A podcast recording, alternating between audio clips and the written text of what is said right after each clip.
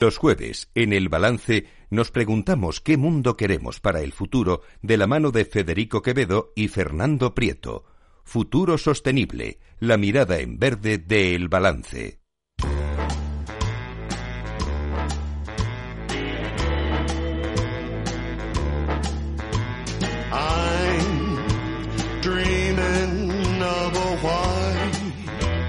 Fernando Prieto, CEO del Observatorio de la Sostenibilidad, muy buenas noches. Muy buenas noches. Qué navideños nos ponemos hoy, ¿no? Sí, un lujo. Vamos a hablar de Navidad, vamos a hablar de Navidad sostenible, pero luego, al final, como, como decía José Mota, pero hoy no, mañana, no, ahora, dentro de un ratito.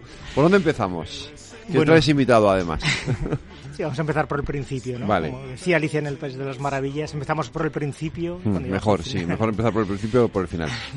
Pues la verdad es que hoy vengo un poco mosqueado, ¿no? ¿Por qué?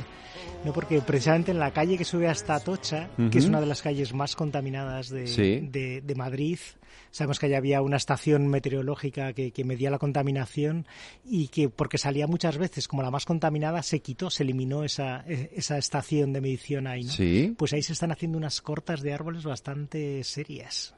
¿Ah, sí? Sí, sí, sí. Y coincide con una serie de, de, obras y tal que están haciendo allí, pero claro, son árboles de 50, 60, 70 años que una vez que se cortan va a tardar mucho en volver a recuperarse. Y sabemos cómo está la emergencia climática, las temperaturas. He visto etcétera. que la portavoz de Más Madrid, Rita Maestre, estos días ha puesto varios tuits eh, quejándose de varias talas de árboles en distintos parques y zonas de Madrid.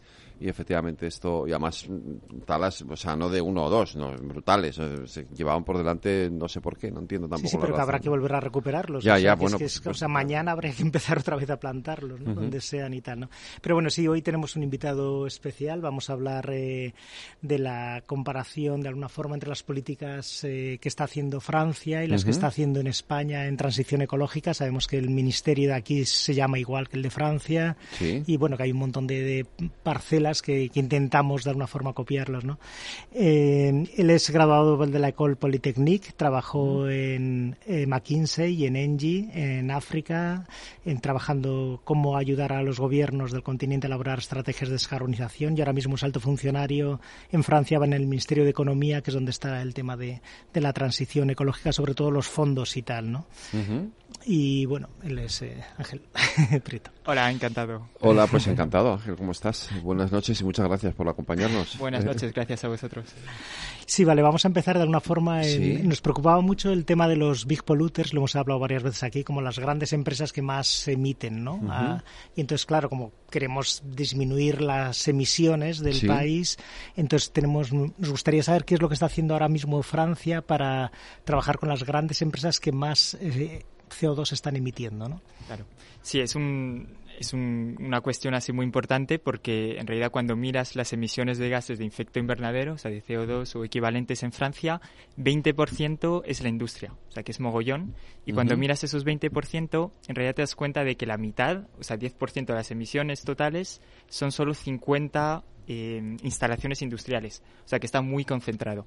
Entonces, lo que ha lanzado el gobierno francés hace un poco más de un año es una estrategia para ir dialogando con cada una de esas 50 instalaciones industriales ¿no? y entonces hacer hojas de ruta de descarbonización con el objetivo de alcanzar 45% de reducción a horizonte 2030, que es muchísimo.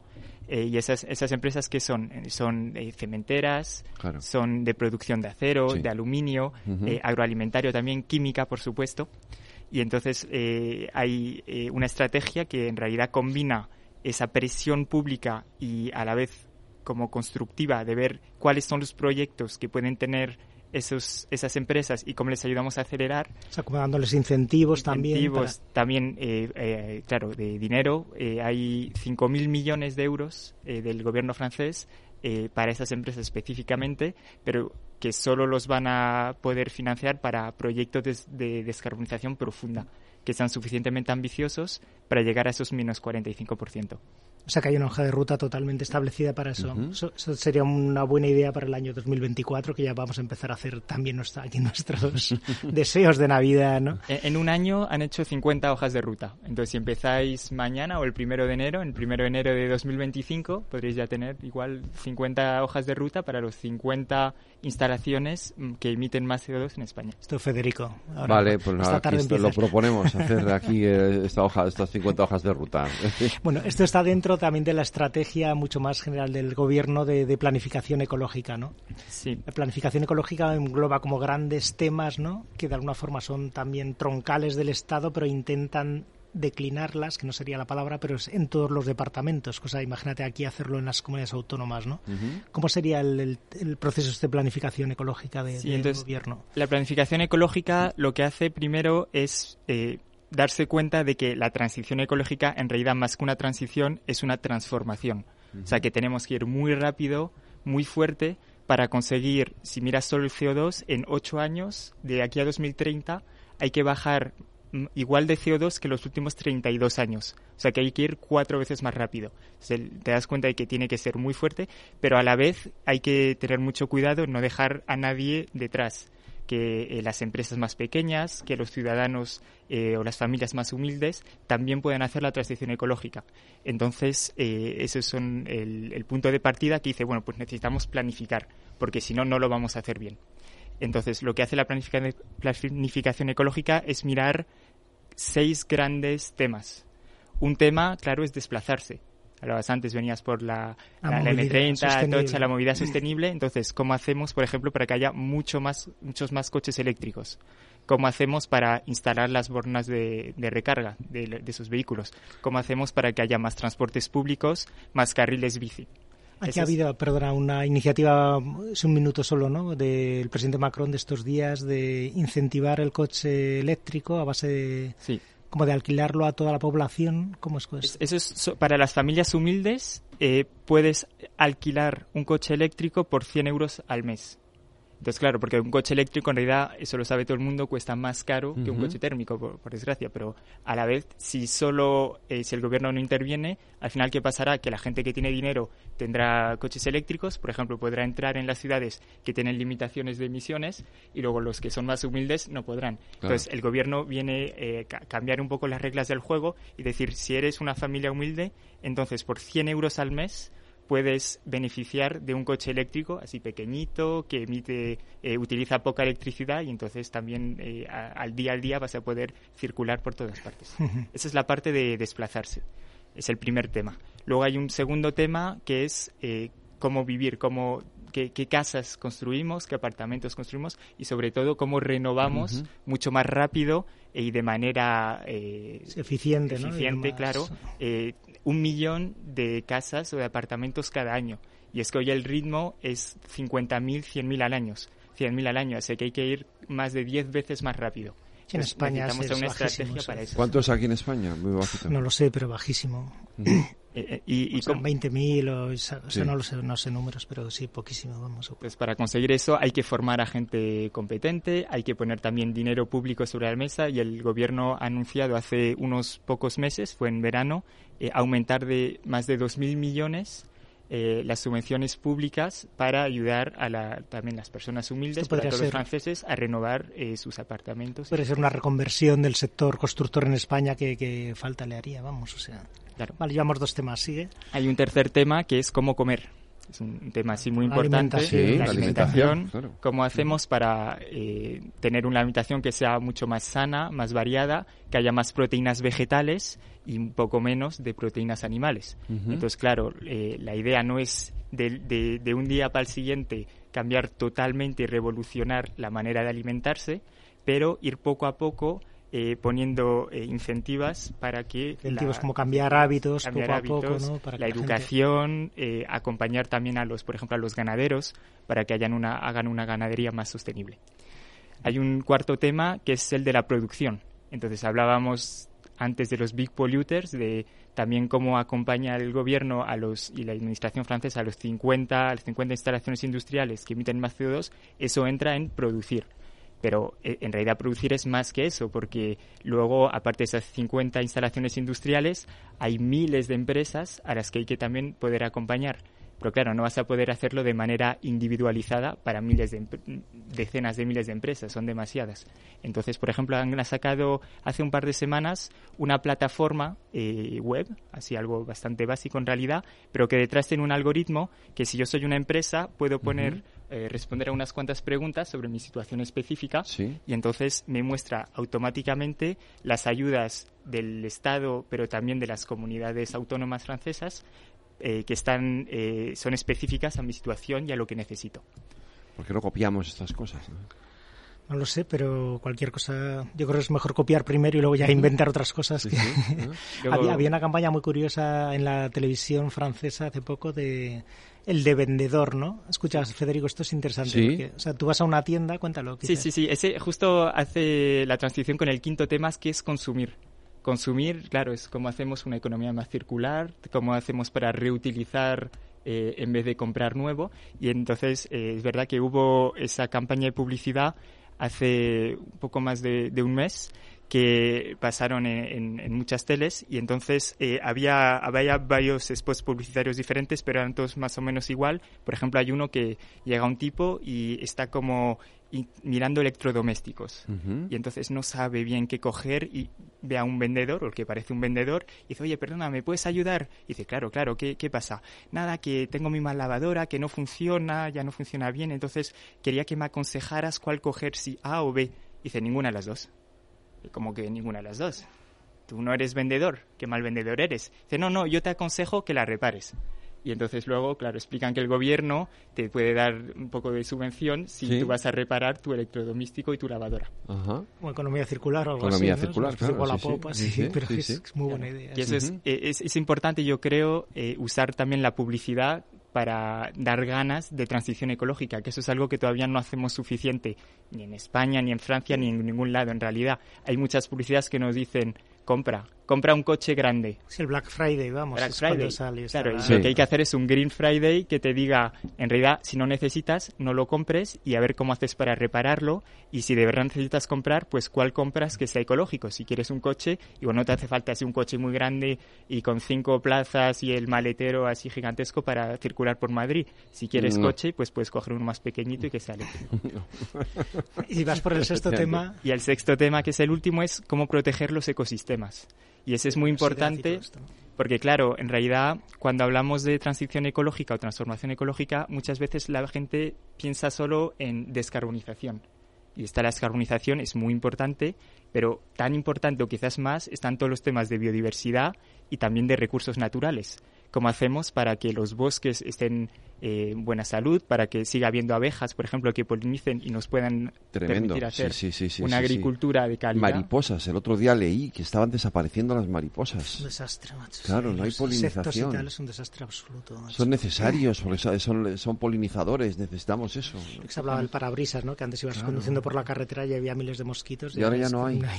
por la carretera. Y es que en realidad esa es la vida que nos hace vivir y no nos damos cuenta y muchas veces, sobre todo viviendo cada vez más en las ciudades, perdemos ese vínculo con la naturaleza. Y no, no es que sea importante solo porque nos gustan las mariposas porque son bonitas o los pandas porque son monos, es que en realidad detrás toda la economía depende de los servicios ecosistémicos que nos trae la biodiversidad y que hoy no monetizamos. Y entonces por eso como que pasa un poco a través de los filtros de la opinión pública y de la economía y es muy importante que consigamos proteger, visibilizarlo y proteger a este, este gran, gran plan de Francia de planificación ecológica, ¿cómo se, se distribuye o cómo permea luego a todos los departamentos franceses? ¿no? O sea, que esto es algo que, que aquí alguien dice, un, alguien de otro gobierno y dice, joder, qué tontería es eso.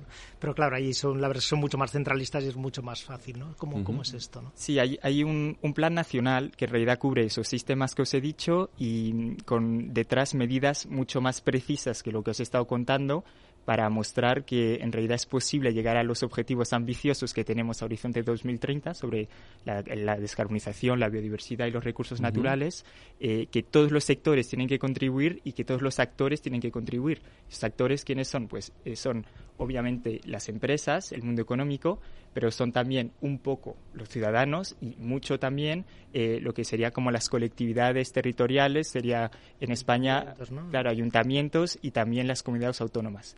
Y entonces ese plan nacional ahora empieza una nueva fase, como un año después del inicio de la planificación y de tener ese gran plan nacional, empieza una fase para declinarlo en cada región, que son como las comunidades autónomas.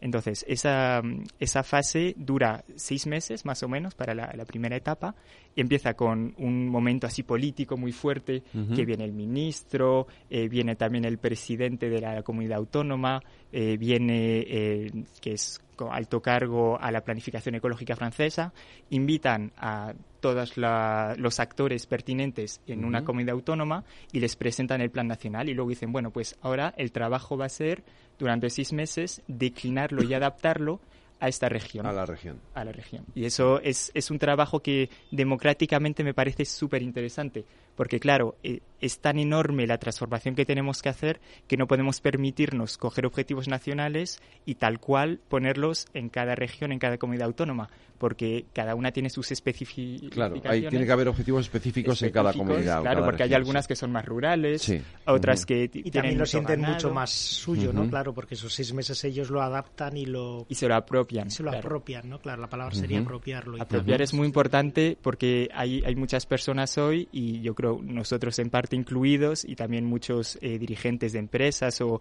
líderes políticos que no se dan cuenta de hasta qué punto esta transformación que tenemos que operar va a ser lo que es lo que decía antes, muy rápida y a la vez tiene, tiene que estar planificada para no dejar a nadie pues eh, sin solución. Y entonces, hasta que no nos demos cuenta de eso, no podremos em, avanzar el primer paso que luego nos permitirá tener políticas públicas a la altura de la ambición que es la nuestra hoy. Quedan dos temas. Vale, uno.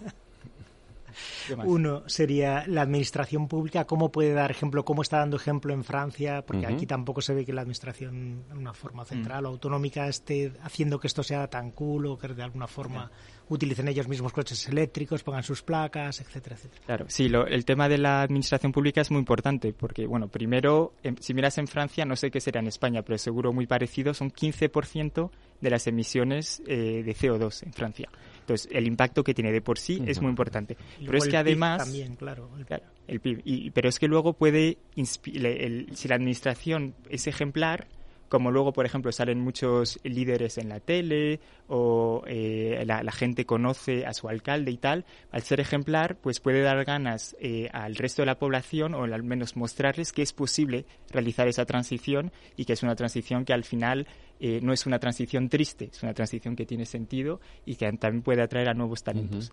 y, es también importante que la administración se mueva a la primera porque puede abrir también nuevos mercados eh, que luego permitirán, por ejemplo, yo que sé, tener eh, coches pequeños que no sean tan caros para la población. Si ha empezado el Estado invirtiendo y, y haciendo que las empresas suban en cadencia y produzcan más coches, entonces el coche número un millón costará mucho menos que el coche número diez. Entonces, si queremos que realmente se democraticen esas nuevas soluciones, soluciones, es importante que empecemos por algún lado y eh, la función pública, la administración puede ser un buen inicio. El último tema ya. Claro, pero que han sacado un plan eh, hace, nada, unas cuantas semanas, fue, bueno, en realidad fue hace una semana, eh, un plan de transición ecológica de la administración francesa. Muy rápido, el último. Navidad ecológica. Navidad ecológica. Sostenible. Bueno, te dejo. ¿Qué consejos nos das para la Navidad ecológica? No, yo no sé.